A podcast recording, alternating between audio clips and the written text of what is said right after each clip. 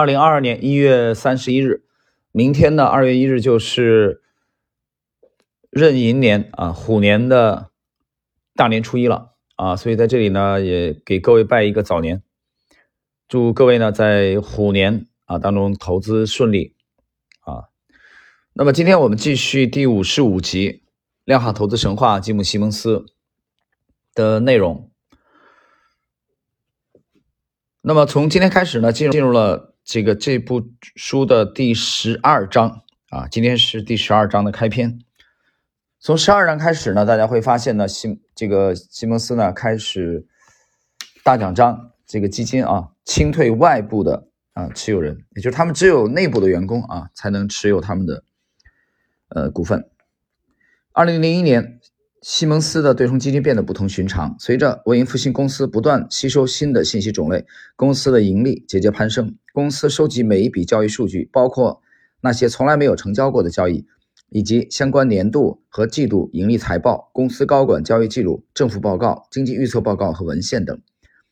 西蒙斯还不满足，我们还能玩出新花样吗？他在一次团队会议中提出。很快。研究人员开始追逐更多来自报纸、新闻、互联网论坛以及其他源头的晦涩数据，比如境外保险索赔金额。研发人员挖掘几乎所有能被量化的数据，并且检测这些数据，预测市场的价值。大奖章基金变成了一块数据海绵，每年吸收着几万亿字节的信息，并不断购买昂贵的存储器来消化、存储和分析这些数据，从中寻找可靠的规律。数据多多益善，罗伯特·莫瑟告诉他的同事。这句话后来成了公司员工的座右铭。文艺复兴公司的目标是预测股票价格或其他投资的未来走势。莫瑟后来解释说：“我们希望知道三秒、三天、三周和三个月中的价格走势情况。假设有一篇关于塞尔维亚面包短缺的报道，文艺复兴公司的计算机数据库就会。”筛查历史上面包短缺后不同投资品种对小麦价格上涨的反应。有些新增的信息，比如公司季度财报，并不会带来额外的竞争优势，但是关于分析师盈利预测以及观点调整的数据都会有所注意。观察股价在财报公布后如何表现，跟踪公司的现金流数据、研发支出、新股增发以及其他因素也都非常有价值。文艺复兴公司的团队甚至通过加入一个公司被新闻报道的次数这种简单数据来优化其算法模型。无论这个新闻报道是正面的、负面的还是谣言，莫瑟和其团队非常清楚，语音识别和股票交易之间有着很高的相似度。这也是为什么文艺复兴公司一直在招募 IBM 的电脑语言学团队成员。文艺复兴和 IBM 都致力于通过建立模型消化不确定的、混乱的信息。从而构建可靠的预测，并且无视没有足够数据支撑的传统分析结论。当越来越多的交易电子化后，人为的做市商和中间人逐渐被挤出这个业务。大奖章基金把越来越多的交易放到了电子化网络平台，使得买进和卖出更加方便。终于，西蒙斯开始接近他最初的目标，即构建一个被极少受到人为干预的全自动化交易的系统。员工。对于研发基于几秒甚至更短的超短线指标的交易模式越来越兴奋。这种交易模式后来成为我们今天熟知的高频交易。尽管文艺复兴科技公司的电脑运转速度还不足以战胜其对手，但大奖章基金每天依然能成交十五万到三十万笔交易。绝大部分交易被拆分成很小的单子，以避免造成冲击成本。他们并不依靠买进或卖出这样的方式来赚取利差。